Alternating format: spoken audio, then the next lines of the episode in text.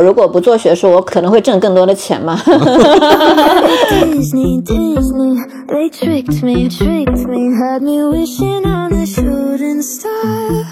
清华大学的本科，然后清华读了博博士对然后又去耶鲁读了博士后，对的对吧？然后你现在是在同济大学所以是生科院的教授和博士生导师，对吧，？啊对的，对的，对的。然后当时我爸说，女孩子读五年太长了。没有想到后面读的更长。对对对对 feel 看一个人的勇气，嗯，不是看他选择了什么，嗯，而是看他放弃了什么。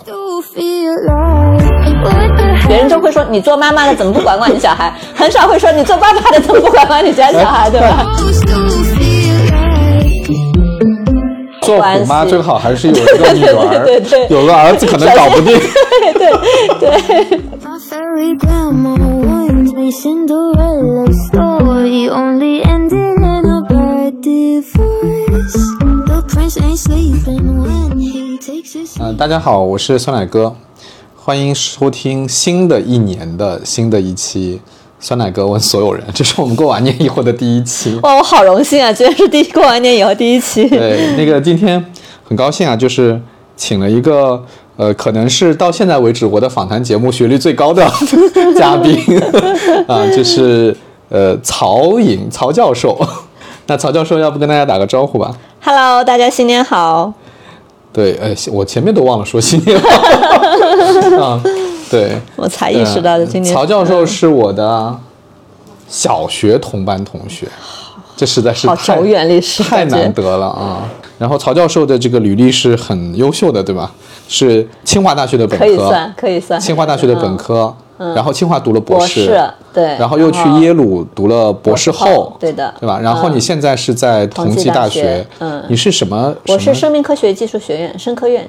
所以是生科院的教授和博士生导师，对嗯吗？，对的，对的，对的。我上网去搜你的名字的时候，基本上就是跟斑马鱼在一起。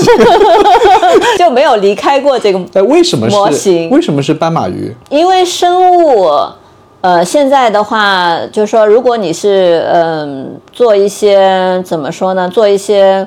呃，这么说吧，你研究一些生物问题的话，你需要用一些模型，嗯或者说你研究，哪怕是你研究一些医学问题，你不能直接拿人做实验吧，那对太不人道了，对吧？对 所以你需要一些模型，然后我们常规的一些模型，比如说像小鼠，嗯然后比如说我们在中学里面接触到的一些什么青蛙啊，青蛙这些呃兔子，兔子啊在大学里面，像我们读生科的都会接触到，做生理实验都会哦用兔子。哦然后这些其实都是模式动物，然后斑马鱼。模式动物。呃，对，也叫模型，啊就模型和模式动物 OK 就可以互换这两个词。啊然后斑马鱼呢，其实也是一种，但是相对来说离大家的视野就在在科学领域里面大家都很熟悉，但是相对来说离大家视野会远一点。我们今天还是想聊一聊，就是其实也是蛮泛的话题啊。嗯对因为我之前聊的一些嘉宾呢，全部都是商业背景、商场上面的一些背景，商场对，然后呃，但是你的背景很不一样嘛，你是做科研的，嗯，就是我其实也挺好奇的，就是这其实也是一种职业选择嘛，这也是一种职业选择，就是不管是选择在学校里就是从教，嗯，还是在外面商场上工作，说到底其实都是一种职业选择哈。啊，对的。就我想聊聊一个比较泛的话题，而且你现在因为带、带研究生嘛，你肯定也会看得到他们也有各种各样的职业选择哈、就想聊一个特别泛的话题，就是从你的个人角度来讲，你是为什么会做这样的选择的？就是你回想起来，我们当年也在小学里面都在学一样的功课，对吧？然后可能每个人都会对自己喜欢的学科，会有自己喜欢的学科，会发生一些影响，对吧？但是最终，比如说像我，我读了研究生，但是我就我后来还申请去美国，我也拿了对我那个知道拿到了 offer，我知对，道但是我最后就决定不不想去了。我那一刻的那个想法就是我不想做研究，我觉得我可能就是不能做研究，不适合做研究的人，那我就决定工作去了哈。就我想了解一下，就你那个时候是怎么去做这个选择的？呃，其实这个应该说，我从选大学这个专业开始，嗯，其实就某种程度上就决定了我可能会做科研，因为啊我是学的生物专业嘛，嗯当然我学这个选这个专业也是很随机的。你知道当年清华 清华还是五年的，基本上是五年的，哦，那个时候清华是五年大多数专业是五年。清华是工科院校，所以它哦大多数专业都五年。哦 OK，然后呢，呃，然后呢，当时我选专业，高考那会儿，呃，填志愿嘛，我们先填志愿再再高考嘛填志愿的时候就说填什么呢？然后你想，中学又都是很纯理科的，就数理化这种英语这种专业，然后又不想就觉得太太纯理、太纯粹的一个学科了，就想想看看有没有更加应用一点、偏应用一点。然后偏应用的呢，清华又是工科，比如说什么计算机系啊、电机系啊、什么建筑系啊，都是五年。然后当时我爸说，女孩子读五年太长了。没有想到后面读的更 长。对对对对，然后说，哎，这个生物不错。然后生物大家对理解还是啊，养小动物那种啊，大嗯大家也比较想喜欢养小动物，嗯就说嗯，生物这个专业不错，应该。然后就觉得可文可理这种有点这种嗯感觉。然后又是四年的，呃，然后正好其实清华生物也是之前也是五年，正好九二年它是比较早一波改成四年的。哦，这样子然。后呢，对，然后所以我就读了这个生物专业，然后读了生物专业以后进去以后就傻了，哎，发现这个好像大家都一溜的都出国了或者做科研就就。都都是出国的，对吧？啊对对对那时候我们我我们复旦生科院也基本上都是基本上都是这个，因为因为当时的就是没有什么公司，不像现在生物公司很多，嗯这其实是得益于后面的技术发展，这又是另外一个话题。对，嗯当时就选择面很窄，就是说你读了生物。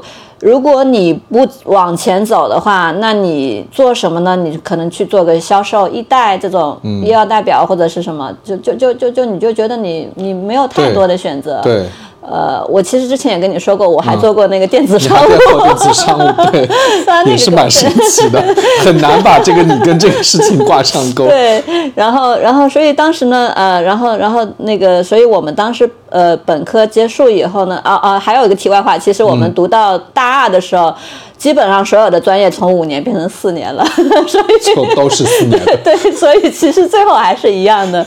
嗯然后那个，然后后面的话呢，就想想，哎呀，那我还是读研究生嘛。然后我当时呢，也不是特别想考出国。嗯，因为当时就觉得，呃，考其实还是处于一个很迷茫的状态，觉得考出国也是读研究生，在国内嗯也是读研究生，嗯，呃，然后就觉得，嗯，那我对国外的生活好像也当时没有那么强烈的向往，所以嗯我当时或者就想，或者就说我读完研究生，我还可以再考虑要不要出国，对吧？嗯所以我当时就读了研究生，呃，直接在国内读博了。就九八年那时候正好出了，嗯、可能各方面的因素，就很多人开始，也没有很多人，但是已经有一部分人开始回国了。所以那个时候，就从国外读了那生物对，那个时候是第一波开始回流的，差不多那个那个年代。嗯所以那个时候你就决定在国内读哎，所以那个。时候就是国内呃，包括新的大楼都建起来了，其实国内整个、整个条件就感觉好好很、也挺好的，对。然后那个，然后包括我的当时辅导员也都在国内读，然后然后他包括他现在做的挺好的，然后都都觉得哎也是挺好，国内也是很好的机会，所以当时就留在国内读。然后那。读了研究生，基本上就是一条不归路了。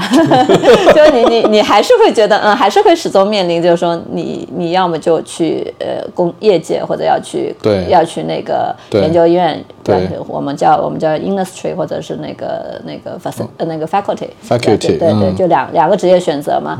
那国内还是这种，就说你没有太好的生物产业，嗯。对吧？你、当时还不像现在，就是有很多生物企业，嗯。你你你你要么就去公司找一个公司，然后就是，所以后面我我还是出国了，嗯，就当时，而且呃，你是拿了博士学位以后对，而且研究生阶段做的还可以嘛，就是觉得那就顺大流，其实还是顺大流了，对，就是就出国了。哎，我好奇问一下，像你一样选择了学术道路的，还有多少？百分之多少？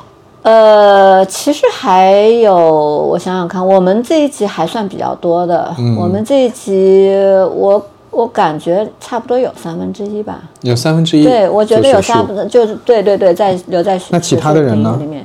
其他人就最有名李一诺了，对 就就去麦肯锡，然后在那个基金会，然后现在嗯，然后自己办教育。的听的人可能也不一定都知道李一诺啊，但是啊对对对对对但是就是嗯从从我们的角度就、就是李一诺是很早开始写公众号的，嗯，对吧？他是最早一波他那个公众号叫“奴隶社会”，对，奴隶吧？社会，对。我那时候就关注了他，嗯。然后他那个时候就是看上去就背景很精英嘛，因为对对对对对对，清华的本科，对，然后是哪里？UCLA 的硕士博士，哦博士哦他还直接博，一基本上出国的都是直播。他是嗯。读了生物学的博士对对毕业对对对对对的，但是他没有选择去做研究，他就选择去了什么盖茨基现在麦肯没有，锡先是麦肯锡啊，然后去了盖茨基基金会，对的，然后然后你们班还有一个更也很有名的同学叫严宁，对吧？那他是纯科，他是纯学术的，他纯学术。你今天回过头去看，你觉得这种不同的选择是由什么决定的？呃，这种不同的选择，其实还是人跟环境，我会这么说，人跟就不纯粹是人，也不纯粹是环境，一定是人和环境互作的一个结果。怎怎么理解人就人？比如说选择去国外读书吧，嗯我们就会就很明显的发现，去哪几所学校的人就更容易做 PI，就就当教授或者在学术界。OK，然后去另外几所的可能更容易去商业界，所以这就是环境的。，对这个是环境。但是他们选的时候，他们其实不知道，不知道，在选的时候你是不知道的，或者这么选这么说吧，那清华的口号就又红又专的，对为祖国健哎康工作对对对50年对对啊对对对对，你这你都知道。对我这个记得很牢。所以当时大家都这么一个想法，然后嗯你又知道生物专业，那基本上都是。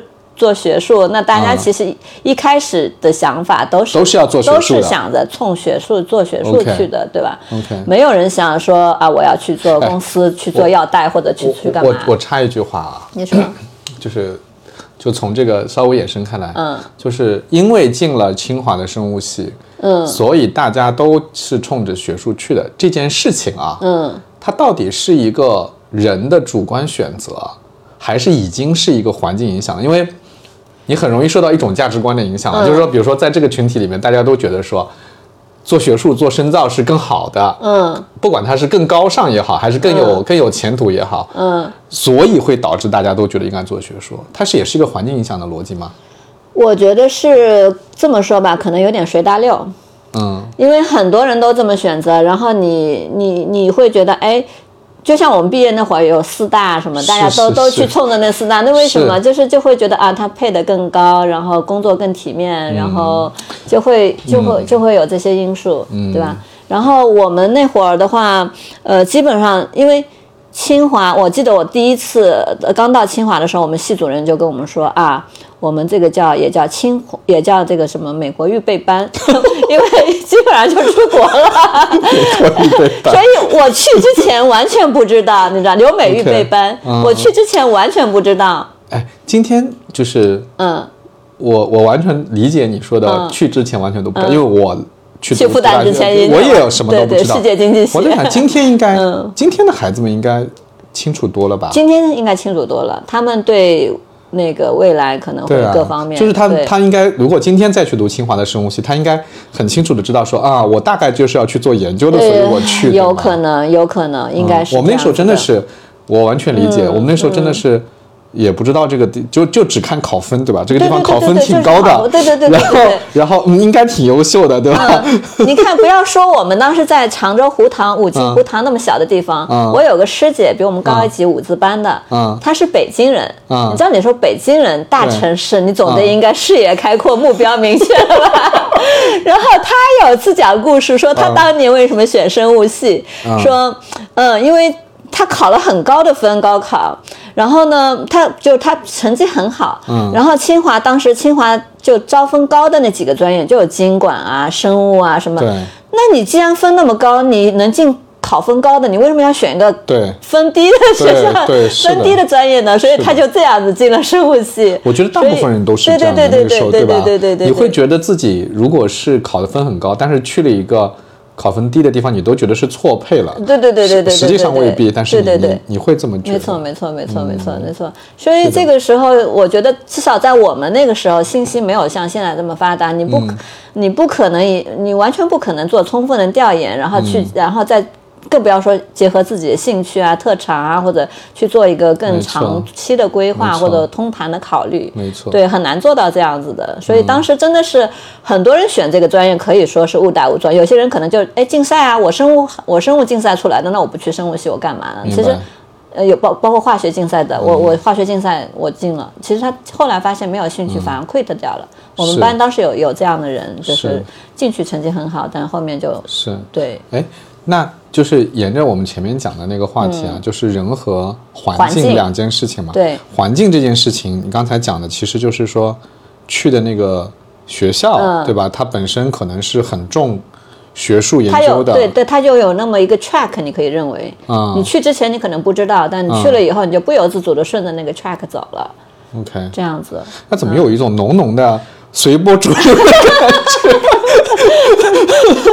呃，差不多，至少在当时是那样的，但是现后面就不一样了，因为嗯我感觉后面几届的学生就就差异性非常的大。OK 就我们那几级，我觉得还是比较老实本分的，就顺着那个路，就大家既然来了、啊，那就顺着这条路走下去。但后几届我们这个学生的差异真的还是蛮大的。但是你觉得这种包括我们班当时也有学生就已经有自己的规划了，就是他会想得很远。你终于走出了房间，依旧冷淡的语言，就连眼神都想逃离这段关系的终点。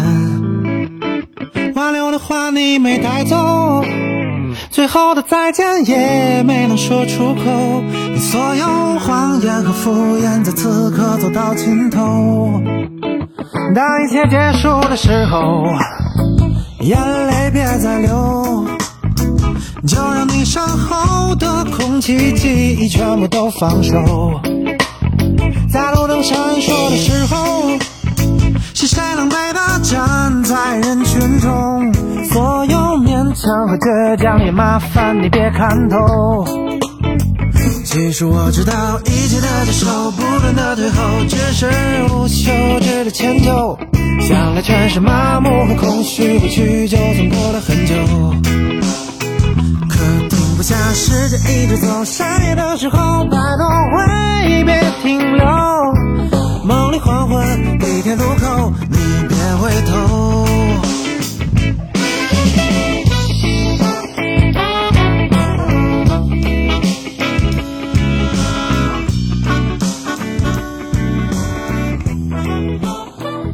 这里面又有一个，嗯、反正我长久以来一直比较困惑的问题啊，嗯我相信跟我也是。我跟你探讨一下啊，嗯，好，就是到底早一点做规划，到底是不是一件正确的事啊？嗯。我为什么有这个困惑？先解释一下，就是我读大学的时候就有这种感觉，因为我们是小地方来的嘛，嗯对。然后大城市很多年轻人见多识广一些，嗯嗯所以他们他们会有一些规划，你都听都没听说过，你根本不知道还有这样的职业，还有这样的人生哈、错没错，嗯，然后你能看到很多人真的是意志坚定，目光远大，然后一步一步的实现，就很佩服他们，你知道吧？就哇，这些人好厉害。然后他们可能很年轻的时候就已经到达了他要的那个目标，你就会觉得很羡慕，对吧？嗯嗯嗯。但是从另外一个层面讲，就是人年轻的时候，二十多岁，嗯，其实挺不稳定的，嗯，对吧？嗯就是你你可能二十岁的时候觉得自己喜欢 A，到了二十五岁发现我根本不喜欢这玩意儿，我喜欢 B 啊，我觉得还是很有可能的。那也意味着人生有保留很大的可能性嘛，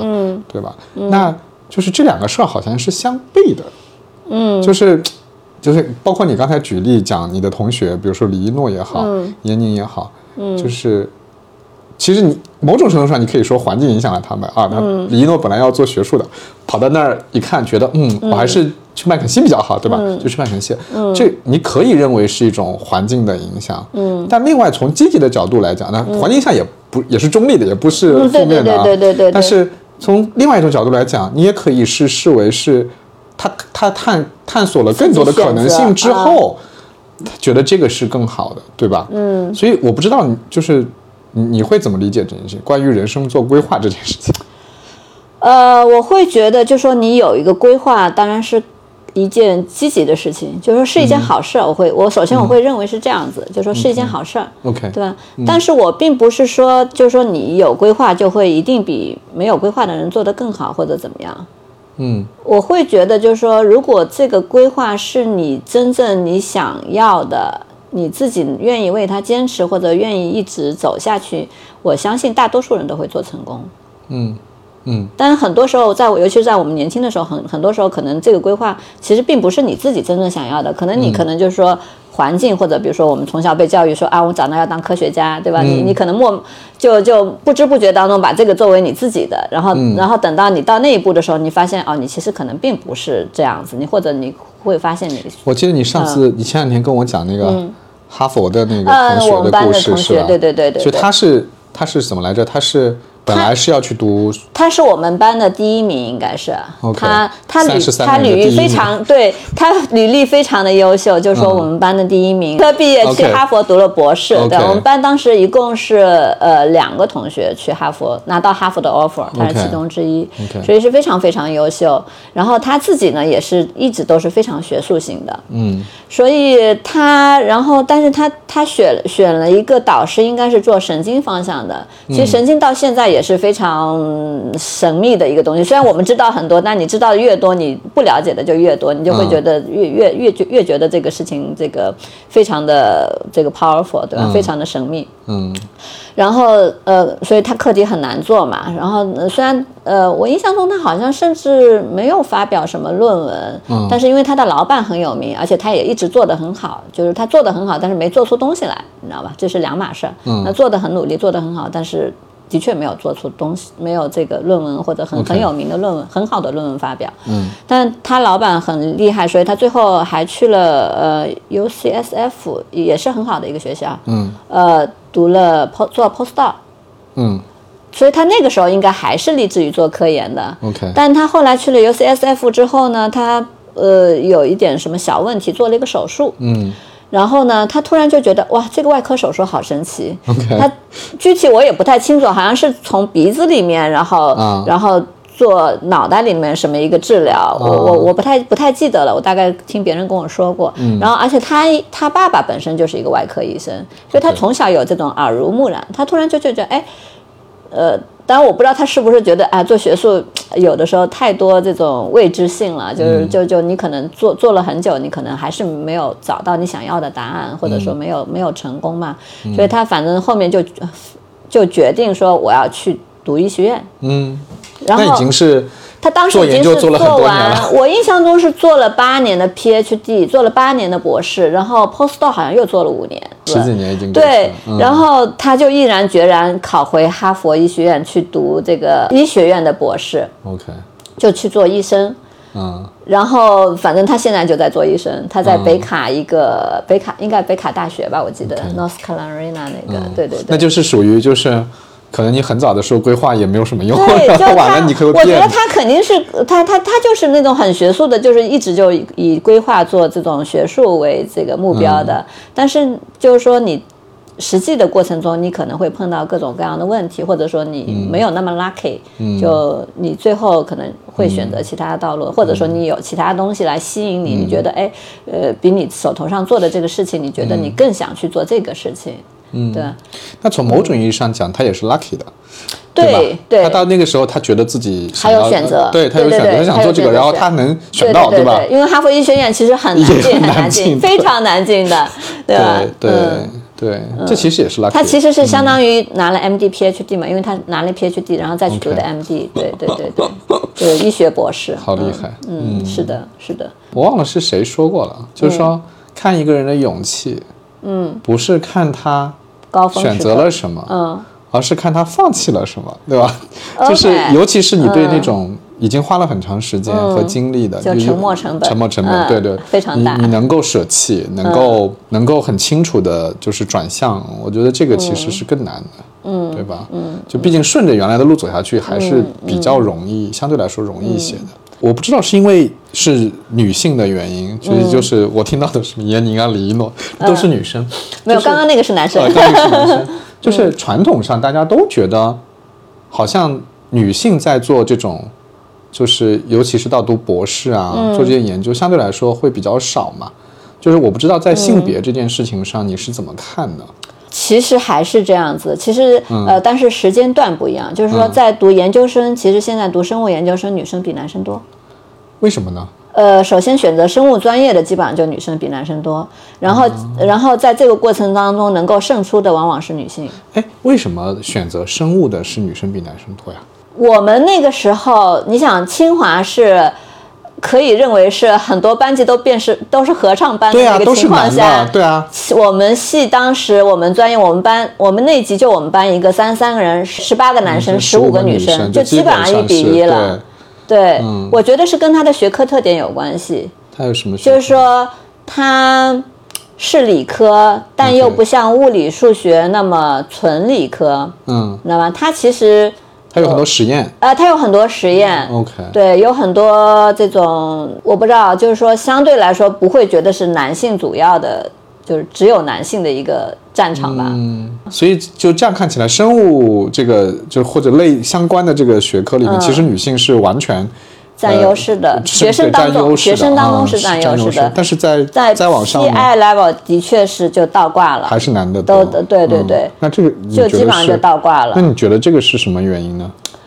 呃，其实包括闫宁，她也在做一个 woman 呃论坛，类似于嗯女性论坛。女性论坛啊，嗯对，呃，这个原因很复杂啦。嗯，就是首先从从人的天性来说，女性往往会变成母亲，男性和女性在家庭当中承担的角色，那基本嗯可能他。会因为社会角色的选择，哎，对对然后会会因为这个，嗯你你会知道养两个小孩儿，对吧？你你你非常有感受，对吧？对你如果是你们家也是两个小孩儿，对对对，你如果完全是依靠你们两个人，不依靠父母的话，嗯不依靠爷爷奶奶的话，嗯对吧？你会觉得是你要花非常大的精力去去 handle 这些事情。所以哪怕在国外，我看很多就是小孩多的家庭，因为国外他更就是老一辈、年轻一代跟老一辈分得更加开嘛嘛，老人对对对不会管的对对啊，他们他们的习惯就这样，所以很多很多妈妈就是说，在小孩小的时候会选择全职在家，嗯，然后等小孩大一点，然后再出去工作，或者去再去读个学位或者是什么。我当时当时身边就有这样的朋友，OK，他女儿都已经很大了，他去读了个 PhD，、然后开始做生物。嗯，对，所以我觉得是这种天然的这种呃，就相当于社会角色也好，这个呃，嗯这个影响女性也好，对吧、这个影响了因为选择。母亲对嗯。小孩的 care 可能是更男多性啊，嗯对的对，天然就会投入更多嘛。明白。对吧？然后、呃主要是这一点吧，我认为会会是主要是就是他的生物角色可能是 OK，更主要的。然后当然社会对你的，比如说你你家两个小孩没人管，那肯定别人就会说你做妈妈的怎么不管管你小孩，很少会说你做爸爸的怎么不管管你家小孩，对吧？那那你你会有这样的困扰吗？我还好吧，我只能说是尽力克服各种困难，比如说我让我老公，我们俩轮值我们俩轮值啊，你知道吗？一三五啊二四六 就晚上嗯我们加一个人加班，另外一个人在家这个管娃嘛。嗯所以女性我觉得更多是因为家庭原因吧。嗯，所以你现在回头看这个。嗯，职业选择啊，就是，嗯，就可能跟我们这代人有关系。有有一段时间，其实也感觉有点 就是 随波逐流一下。嗯，你你现在回头看，就是自己这这些选择啊什么，嗯，你会有不同的想法吗？如果这个问题，反正我经常问别人，你如果时光倒流，对吧？就是比如说，你可以重新在选择本科专业的时候重新选择，或选择选择研究生专业的时候重新选择，选择就业方向的时候重新选择，嗯，对吧？你会有不同的想法吗？你觉得？呃，我会说我会有不同的想法，但是这个想法已经不是基于我当时那个我了，就是我必须我有更高的思维能力，或者我有更多的信息，或者我有更，就是说能够做出更全面的一个决策。那假设我们把自己武装起来，说我对这个世界是看得很清楚的，嗯，有今天这样的认知和信息，对吧？嗯，你你你如果回过头去选择，你觉得选择的标准是什么？就是呃，其实是基于呃有一个理论解释的很好，就是你应该知道吧，那个刺猬理论，刺猬的那个三个圈，什么就是你自己个人喜欢的，啊，OK，然后然后然后你个人所擅长的，你擅长的然后呃能够产生经济效益，或者能够养活你自己或者能够最大化经济效益最大化吧，应该不仅仅是养活你自己。OK，对，也有应应该是一本书里面从优秀到卓越，对对。讲的人挺多其实、嗯。其实那个理论，我觉得是非常、呃非常好的一个你做选择的一个但这三个这个里面难点哈，我自己想想，你看啊，呃，难点有好几个。嗯，第一个呢，就是你可能会看到什么能赚钱，这是可能看到的。嗯嗯。但是你看到的那个呢，可能只是很表面的，打个比方，就好像我们刚毕业的时候，或者我们刚读大学的时候，因为我们自己的见识所限，对吧？嗯，就你能看到的，你觉得当时挺赚钱的，嗯，其实后来看看，其实也就是这样，对吧？真正赚钱你都没看见，对吧？嗯嗯，这是一个，那这个还算小问题。嗯，我觉得更大的问题还是在于，就是你是不是擅长，就是。对，因为我们受的高中教育是很通识教育的这种东西嘛，对，也就应应试刷题，对你其实不知道自己擅长什么，对对你说你那时候能，我那时候能讲的就是，哎，我擅长考历史，但是考历史它不是一个能力嘛，它不是一个真正能力，对嗯你到底擅长什么？其实你也不知道，就是我觉得这个事情就是。这三个圈放在一起，大家其实都能明白，但嗯。是就是其实难点在于，我其实也搞不清楚我到底擅长什么。所以这个东西其实是不是一个高中生能够做的？高中生解决不了其实高中生做不了这么多，尤其是在国内这种情况下，就是嗯。呃，我们包括现在的很多学生都刷题，对吧？他其实对真实的世界了解的太少了，对自己也非常不了解你对自己的了解其实是往往是通过做事情，你通过做题你是做不出来的。你往往在做事情的过程当中啊，你会发现你是这样的人，或者你是那样的人。嗯，对吧？但是我们的这种教育系统不太可能会给你这么多的实践机会，对，支持对。然后包括你刚才说的，对，呃，是对什么最赚钱的，或者其实不仅仅就是赚钱，至少就是说你你做这个事情你能养活自己，嗯对对，比如说你喜欢刷刷微信圈，那你这这成天刷你也养活不了自己啊。当然有可能哪天呃 哪天可能我不知道，但是至少我现在看，我觉得你养活不了自己，对吧？是，所以那个你你你说的你说的有道理，就是说这个这三个事情其实是，所以说它是人的这个很重要的能力的一部分。你你要去对自己有一个客观的评价，然后你对周围的，其实你对周围世界。也有一个评价的话，这个是需要需要你有一定的阅历，或者需要你有一定的这经历之后，你才能够知道的。是的，对啊我我其实有时候会往往是你往回看的时候，你能知道的。就你往前看的时候，往往不知道，看不见。对你看不见，看不见。哎对对。对，这件事情其实就到另外一个我想跟你嗯。讨论的问题，因为你们家两个小孩，我们家也两个小孩，嗯，吧？对，就关系到儿孩小孩子教育的问题。嗯。因为我回过头去，我看我去把自己带入到我们家小朋友的身上，嗯。我发现我其实也挺难给他真正好的指引的。嗯，就比如说，你现在问他，哎，你现在喜欢什么？比如说我们那三个圈啊，你喜欢什么？他一定会告诉我，我喜欢打游戏啊。嗯 我喜欢看动画，肯定的。对啊，对啊。然后对我就在想，那就从子女教育的角度来讲啊，就是那我怎么样才能够真的帮到他呢？怎么样能够真的让他们有机会能够最终再把这个三个圈合起来呢？对吧？呃，我我能说的的话呢，因为首先你教育的话，你无非就是先是选择一个教育体系，对吧？你你在想，对你在想这个，比如说国内可能基本上就体制内、体制外两条路，对，对吧？然后呃，我能想的话，那我基本上就选择体制内了，对吧？嗯我能想的话，我能做到，但我又知道体制内的问题在哪儿。嗯，那我能想的话，我肯定首先我要帮助他去适应。对吧？嗯就是说，体制内其实是有很多，你也知，我们也知道，就是说，虽然我们其实是受益者，我们两个其实是受益者，我们都是体对吧制内教育的对，受益我们是，是我们是，我们是受益者，但是我们也知道，我们受益就很多人是变成炮灰了，对吧？这这是一个客观事实。然后我们的小孩均值回归嘛，大概率是也不想让他当对炮灰。嗯对对，但是但是就是我们很 lucky，但是这个他我们的小孩，我们不能保证他就是会像我们那样找到一些学习的乐趣，然后能够在这上面一帆风顺。我能想的的话，就是我们尽量支持他。就是帮助他吧，我、我我会觉得，嗯，呃呃，这个怎么说呢？就是说，嗯、因为呃，体制内的教育它一个最大的问题，它呃也不能说问题吧，就是说它它的一个特点吧，它就是按部就班的，呃，它它不会去想你个人的每个人的这个特个性化的对对对对，嗯。没有个性化的。那其实每个人的这个呃发育啊，然后这种心理成熟度各方面能力的发展啊，它它都是有自己的节奏的。对虽然说大概上差不多，但是可能尤其低年级小孩差一年可能会差很多，嗯，对吧？就呃就一一年级小孩差就。最大的和最小的差不多能差一岁，对对吧？他们有的时候会差很多，然后再加上男孩儿女孩儿，嗯这个天生的呃发展的成熟度方面，嗯对吧？他能差很多。那这个时候就是说，嗯，你要按部就学校只能按部就班。如果你的小孩很适应，那 OK，那恭喜你。那如果你的小孩不适应的话，你可能就是要去想办法，嗯，帮你的小孩去搭桥铺路吧，让他尽可能的能够按照学校的这样一个。呃，进度走，让他不要就是从小就觉得有种受挫感，就会哦，觉得我我我我怎么学得很差或者怎么样，对吧？所以我觉得我能做的就是这样一件事情，就尽量让小孩、呃能够保持一个跟上节，首先是跟上节奏，然后如果他能够学有余力啊，或者能够更好的话，我能够帮助他，呃，就是会或者说鼓励他去做得更好。所以其实你也不会当虎妈嘛，对不对？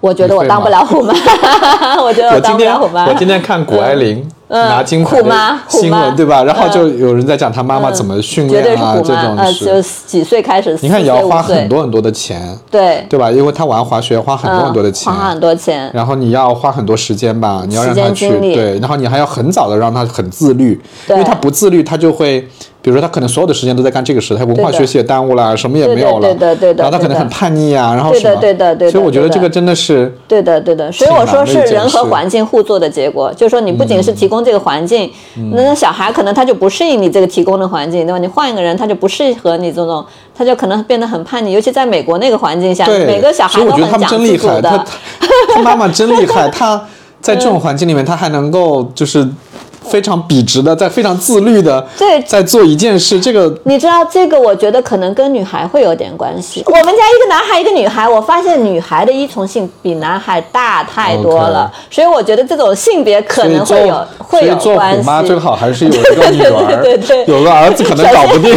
对对对，我发现男孩女孩真的这个在天性上面会有你这种差，生物学就是有差别的。你这么一讲，我突然觉得我们家两个儿子算了吧。嗯，就可能男孩子的话，可能是引导一下，就说你会要引导他，帮助他。我会觉得帮助，就是说你需要帮助他，可能。然后我还会觉得，就是说方法很重要，嗯，就是说小孩在碰到问题的时候，因为学校都是一套标准化的流程嘛，对，你可能按照让他那样子走，他就哎走不通，他就他其实很多小孩有问题，他是觉得他其实每个小孩是希望有成就感的，你知道吧？对他们做成一件事情，他们会非常开心，是会非常骄傲，是，但是他们往往在学校里会有挫败感，因为他们就是。嗯，其实人太小嘛，没有能力，或者说他达不到那个能力要求，就是完不成不了那个任务。嗯，然后这个时候的话，嗯可能就是需要家长帮他们一下的地方，嗯，对吧？我为什么这么说呢？就就我们家小孩儿，他呃，他小时候呃学骑自行车，嗯，我们直接就给了他自行车，结果他不然后起不来然后带辅助轮的，你知道吗？啊那种带辅助轮带辅助轮的，他能骑。然后有一天，因为我那会儿不怎么带他去骑嘛，都是爷爷奶奶带下去骑的。嗯然后有一天我周末看，我说不对呀、他这样子骑，他要一卸掉轮子，他肯定要摔跤啊。嗯他他那个拐拐弯的时候，他身体是往外的，就不是朝向圆心的，不是朝向拐的地方的。我说他不对，他平衡感不对。嗯然后我说，我就说不行，得给他买平衡车。所以我们是先练自行车，然后再换回平衡车，啊然后先让他掌握平衡的感觉，然后哎再给他平衡车是那种用脚蹬的对，就就没有辅助轮的。然后他哎，他这个时候有身体的这种平衡感、控制感了，然后这个时候再让他上自行车，他就没有问题了。你还会注意这个，我是压根连这个都不会注意的。所以那是因为你爸妈厉害呀，你爸妈肯定就早发现这个问题了所以我当时就想，哎，其实学习当中也是这这个问题。嗯你让他顺着老师，可能就是哎，他觉得有两个辅助轮就应该能够帮他但有些小孩可能就能够哎，哎他可能就天生运动感比较好，或者你这个比喻很好。对，所以我们有的时候是倒着来的，就发现嗯哎，他有问题，我们根据问题，我们再去想啊，我们要怎么帮他解决。对，然后包括写字，我有的时候我们也发写字也是，写字倒不是我发现的，而是 我发现他写我儿子写字写的很烂嘛。嗯然后然后我说哎算了，带他去练练写字吧。然后那个老师就就跟他说，你先。横撇呃横竖撇捺嘛，就是一个米字嘛，嗯那你先把这四个练好。嗯，哎，我发现他就特别特别那个起劲的在练。我说，哎，你们老师不教你了吗？嗯，他说我们老师只给我们教成横直横竖呀，没有教撇捺呀。然后，所以他就搞不定他那个字，老是写的歪歪扭扭的。啊然后，所以有人点拨一下，他就哎觉得有方法了。所以这种就是，其实这种教育其实还是都有自己的方法，哎对就是套路的，其实真的可以帮到的。对，对对对，其实就是说你你要帮他，因为小孩他没有那么多大的能力能够 figure out 自己问题在哪，他就觉得自己啊做做做做不行，他就放弃掉了。嗯对，其实有的时候就是你发现小孩有问题的时候，你可能帮他一把。你其实就是给嗯他，不要让他真的在丛林当中自己寻找道路了，那个效率很低，呃，也会有对，它问题。需要支撑，他需需要有支人帮忙撑，需要有人支嗯撑，对对对嗯对，是的对对对。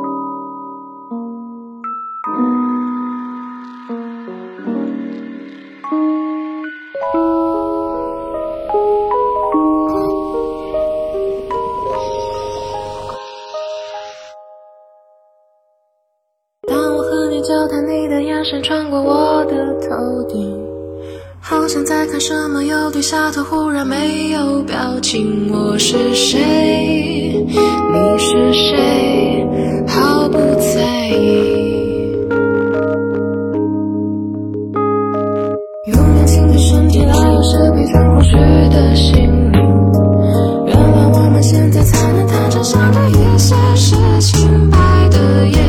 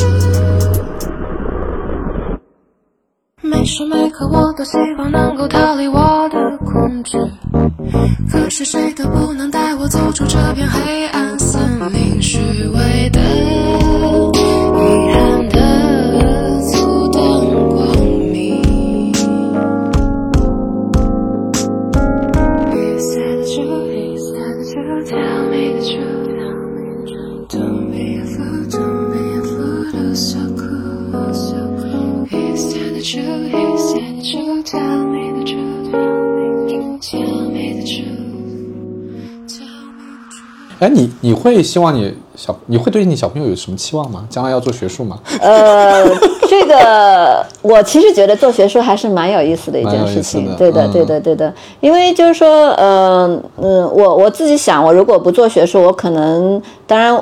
嗯，可能会挣更多的钱嘛，可能生活也会挺好的，但是我会觉得，呃，我会有意义感的这种问题，就是说嗯。我我我做这些事情为什么，或者是包括我做学术，有的时候也会有这种问题，嗯。但学术的话呢，就是我会觉得，嗯，呃，就是说我我有的时候就就就会觉得，比如说比较烦的时候，或者是什么，哎，我就去看看自然界或者干嘛，嗯。看一点这个、嗯。呃跟生物相关的一些书或者是什么，我就哎，我觉得生物真厉害，我就我我我就觉得 看一点学术的书可以不是获得不是看 这不？是不是学术，这个其实已经有点类似科普的，就是你会觉得生物很神奇，就它把你的所有的正反馈、负反馈都帮你弄得恰到好处，对吧？呃，就是呃这么说吧，我打个比方，我不知道合适不合适，对吧？我们经常有个很大的任务，我们也知道我们要完成一个任务，我们要分分解任务，然后把它分成小任务嘛，然后一天一天。一天一点一滴的去把它做，是。吧？是？呃，基业成球，聚沙成成塔嘛。对，但是你真正这么去做的时候呢，你往往人会有疲惫感，你就觉得哎，每天我必须要做点，就很 boring，对哎，给自己很无聊。规定任务，我每天要、嗯。哎，我我就感觉有点熬这种状态，你会觉得你会觉得很难受。是，但你想想看，生物很神奇，嗯。呃，我们大概我们自己一个人大概重量是五六十公斤，男生在六七十公斤这样子。对。什么概念呢？你一天如果吃一公斤的食物，嗯，就两个月。你能想象你两个月吃掉一个你吗？然后你就像你的生物，你的身体好神奇，它给你各种正反馈、负反馈，吃饱了就让你不要吃了，然后你饿了就就你你知道要吃，然后我们当然我们把它弄得更好一点，一日三餐加加是。可能加宵夜这样子，对吧？是，然后你就会觉得啊，生物好神奇。然后我们做生物，我们就会觉得越做就会觉得啊，这个这个太神奇了，太 amazing 了。嗯，每个细胞里面每天要表达成千上万个呃成千上万个基因吧，嗯它要它要完成那么多。嗯。呃，信息的处理，嗯。然后要把这个作为一个反馈，告诉我这个细胞要怎么做，你你就会真的觉得哇，嗯太精这妙了。太太精妙了。就是，然后我们曾经说，如果一个企业能做到像一个细胞一样，哦那那它就所向无敌，它所向无敌，真的是所向无敌。了。所以你看 这是管理的最高境界。所以你看，现在就是一些比嗯较时髦的企业管理理论，就会拿这个生物的东西来做比较嘛，嗯就会说，比如说生物型组织啊，但是你这也是其实也就是一个。可能非常简单的几个点上，可能跟生物有一定关系。真的要做到那么精妙，其实就是是是很难的嘛，对吧？就是对对对但是现现在其实也挺多人在讲，我之前读过一个一个 case，我觉得蛮有意思的。嗯，他讲的就是那个藻类的植物，嗯，也不是植物，就是一种一种藻类。藻类嘛就是然后呢，让他吃了一种东西是可以发光的。嗯。然后他们用这个东西做了个什么呢？他们说，就是东京地铁线是经过很多年的规划出来的嘛。比如说，他规划的时候也肯定考虑说人口密度啊比如说人口密度，嗯然后嗯怎么样有效率，更有效率。这么复杂的一张地铁网路径啊，但是如果你把东京的这个地形，包括那些限制条件，在一个地面上做出来，然后在关键的节点放那个藻类植物要吃的东西，嗯，因为它不是会发光嘛，然后你就能看到它最后组成的那个轨迹。嗯，他说其实跟人为规划的东京地铁图也差不多，也就是说你这么多年很努力的去规划、去调整完以后，其实生物很快就可以做到，就是它一个。它那种本能或者它自然会寻找最有效率的方式到达那个位置，对的，我就对的，对当时看我就，觉得挺神奇的。对，很神奇。就他这种对于这种周围的这种能量啊、资源呐，这种这种，对，嗯所以你你 对这你讲到这个意义感，我就想起你前面讲孟德尔这个事情。嗯如果十年只是做一个基业成球、聚聚沙成成塔塔的工作，你会觉得我要做十年这个事儿，我就太无聊了。。对，但是因为觉得这事儿是有意义的，就是我、嗯我做完以后，对吧？我是我是一个，哎，我在做一个科学研究，我可能会有一个发现，我可能有个什么，那个事儿就变得突对然你就像他每天数豆子嘛，把豆子分开，这个绿色的，这个黄色的 数分开，然后豆子这个这个这个有多少个，那个有多少个，然后还要反复的做，对吧？嗯，那挺好。所以你做学生的时候，你会觉得这人都多无聊，做这个事情，嗯对吧？然后你正当你做老师的时候，你就发现。哎呀，这人太厉害了，嗯就数数豆子，然后数数数，然后我们可能最多得到一个三比一，然后人家会想背后有两个因子，然后把它命名为遗传因子，对吧？然后我们知道就是现在的基因，然后跟人就完全一模一样，我们人有两套呃染色体，对吧？嗯一对那个那个二二三对染色体，对吧？对就就正正好是两个，嗯然后就 perfect，就是你会觉得、哇，那个时候啥都不知道，连、连显微镜啊什么，也就是刚刚有那。是怎么知道的？对呀、他就所以你就会觉得哇，他太太厉害了，你就会越做越会觉得这个人太厉害了。所以从这个意义上讲，我还是蛮羡慕做研究的，就是真的就觉得在做一些又很美、又很有意思、又很有意义感的事情。嗯，对。对但是你其实平常做的时候，你会 你会你会是 也有 KPI，也会压力山我可能只。看到那个好的地方。对对对，所以你你烦的时候，你去读这些科研故事，你会觉得，嗯，这个你会觉得啊，你可能对自己在做的事情，你又会觉得，嗯，其实还是还还是是挺挺有意思的，对，就你会去挖掘它里面有意思的东西，对，是这样子。我觉得挺好的。我们聊着聊着又聊到了生物学。呃，对，哎，我最后问一个问题，不好意思又聊没有没有没有，我觉得我觉得这是今天的主题。你的你的学生像现在就是来读这个类似这样专业的学生，就是今天你觉得他们跟我们当年或者很多年前，你觉得有什么区别没？有什么差异吗？呃，差异很大呀，现在的学生差异在哪？差异在哪？嗯，他们可能就是自主性更大吧，嗯，就或者说没有像我们当年老师说什么就是什么，没有那么没有那么听话。乖，对对对，没有那么听话，听话。对 对对，但这不是一件坏事，对这不是坏事。嗯、呃，但是有的时候也不是一件好事，哦是吗？怎么理解呢？嗯呢？就是说，你如果呃，因为我会觉得，有的时候人还是会有惰性啊，或者会有会有一些、一些就违反生物性吧，你可以这么认为，对吧？违反生物性，惰性其实就违反生物性对了。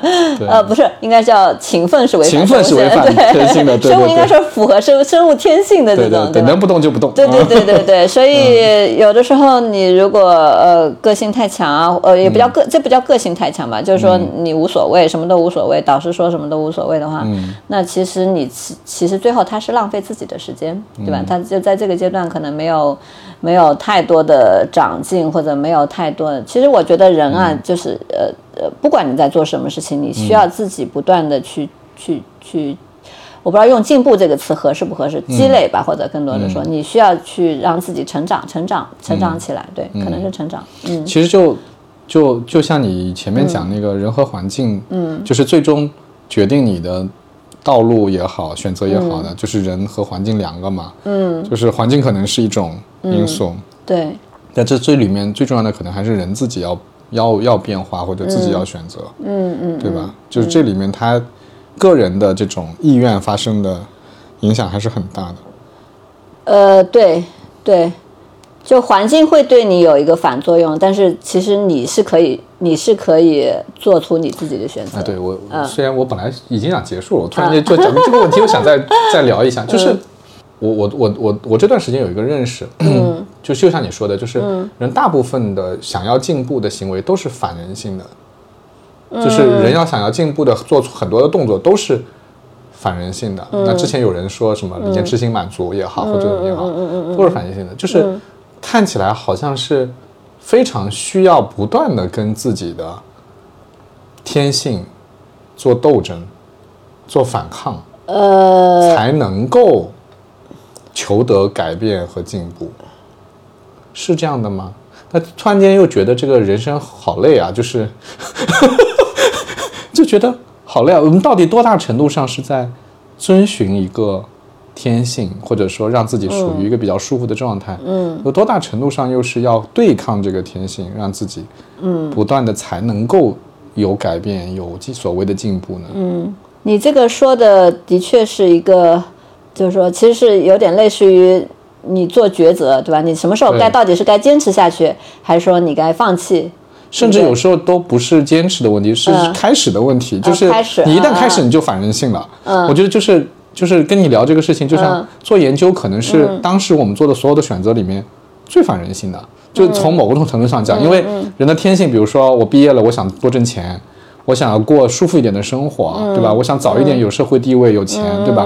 那做研究相对来说都是更苦闷、更孤独的一件事情。嗯嗯。就感觉好像它是最反人性的，嗯，在这个在某种层面上啊，就是，所以我不知道，我我总觉得就是，到底，那那反过来讲，人又愿意又愿意犒赏自己说，我还是要有很多的时间和精力，愿意去享受生活的嘛，就是生活本身美好的东西，对对对对对。对吧？嗯，就这个里面不，我觉得这个东西是分阶段的，呃，或者说人处于不同的阶段，他就是说你你看到的所谓的反人性，就是说你看到你有的时候你需要去呃，比如说要要勤奋啊，要去付出，要去干嘛，对吧？嗯但如果你当中有感到意义感，或者你有目标感，就是说就是说你想把这个事情解决，嗯，或者说你希望解决这个问题，就像我们小时候，比如说解到题目的时候，家长看着你在做作业，觉得哎，你小孩挺辛苦，挺挺累的，嗯、但有的时候你是处于一个很好的状态，你觉得啊，觉得自己把题目解出来或者快解出来了，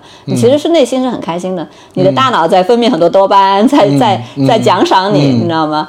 所以在这个时候，就是说是外在跟内在其实是不统一的，就外在就外人外人来看，可能你是一种很坚持的状态，或者你很是你是在反人性的，实对，际上但你是实际上你是。对，实际上你是你是得到了正反啊馈 对包括对小孩的培养也是，你是我觉得这是一种好的方式，就是说你如果能够让他进入一种正反馈的阶段，其实你不需要推他了，他会自己推自己，嗯，对吧？这个就是说，它其实不是反，这个时候不是反生物天性的，因为你大脑分泌了很多多巴胺，它在奖赏你，它让你会觉得有意义感，嗯。或者说有价值感，嗯。或者说有有快感，有这种解决问题所以我我题的快感。所以我其实前面对反人性的这个解读还是太肤浅了，就呃是所以在这个阶段对这个阶嗯。段是，就是说要取决于你的外在跟就别人看到的是不是一样。但的确有的时候我们会碰到困难的时候，就比如说。嗯呃，这个问题就真的是无解，或者是你就真的解不出来，对吧？嗯你你这个时候还要不要坚持去做这个事情，还说我去换一点更轻松的事情？就像谷爱凌，我今天还看了谷爱凌，她就说她有一段时间什么就是失败，然后她后面就坚持嘛，对嗯吧？就其实你做任何事情当中都会。呃，不仅有正面的反馈，也会有那种很多时候就是说你会觉得，哎、真的觉得自己是不是没有希望了，或者觉得自己很困难，觉得自己快坚持不下去了那种时候，所以这个时候就可能靠你自己内心的力量或者外界的力量，就如果、呃外界的力量就是鸡娃嘛，就是说，呃，呃 就爸妈觉得你不能放弃或者怎么样，你内心的力量就是我真的想做好什么事这件事情，我就不管，呃，我有多困难，我就是一直。这个要做下去，对吧？我非常 determined 的，我想做下去，对吧？所以最好的鸡娃就是击了几下以后，他就能够自击了。所以他能他能感到这种乐趣了，他能够自己。就是能我觉得我们它就能自击了。对，其实我觉得像你小时候，还有包括我们小时候，嗯对吧？我们其实就我们是可能比较幸运很早就哎就很幸运，就一直是嗯正反馈这个阶段，对对，你看我们，你回头想想，我们当时其实大多数时候都在做题啊、做作业啊，或者是是当然会有出去玩或者什么，还是比较自由的，因为周周整个环境没有那么卷，对吧？其实大家都比较放羊的那种，对对吧？但是我们会自己就是说啊，我要把这件事情做好，会有这种这种想法，对。对吧？那就是这这也要可能归功于那个时候，嗯。可以诱惑我们的那种简单快乐少一点，就是呃，对对对，我也觉得，我也觉得，所以诱惑少很多。反正那些快乐嗯也就这么样。对对然后我我从这个里面获得快乐更多一些，所以我就去学习了。对对现在可能就是外面的快乐真的很多，然后对对对对对你要找到一个匹敌那些外部快乐的东西还挺难嗯的。，然后这个也是我想刚刚说的，我又突然想起，刚想起谷爱凌的例子。我刚刚今天看到的一篇报道，就是说他好像呃，他有一次不知道参加什么赛事，他就觉得那个场地他总是做不好 OK 然后他很灰心，很气馁嘛。嗯然后他妈妈好像就去送呃，就去让他做了一年的大概是核心力量的练习还是什么练习？就这个其实也是方法论，就是说他走不通的时候，他在非常沮丧的时候，你可能是需要家长去为他想办法，帮他找出问题所在，然后从旁边或者说从从解决问题根源这个去去去帮他去提高。其实，所以做父母其实 其实蛮不容易的，我觉得。嗯，对，嗯，扫除障碍，然后要找到正确的方法论，对，而且有的时候，对，最终还是要让他回到一个能够自己不断对，转起来的这个状态上对对，去。正反馈的一个状态，对对对对对是这样子的。做个父母真不容易 啊！好，差不多了，我们聊了一个多小时了。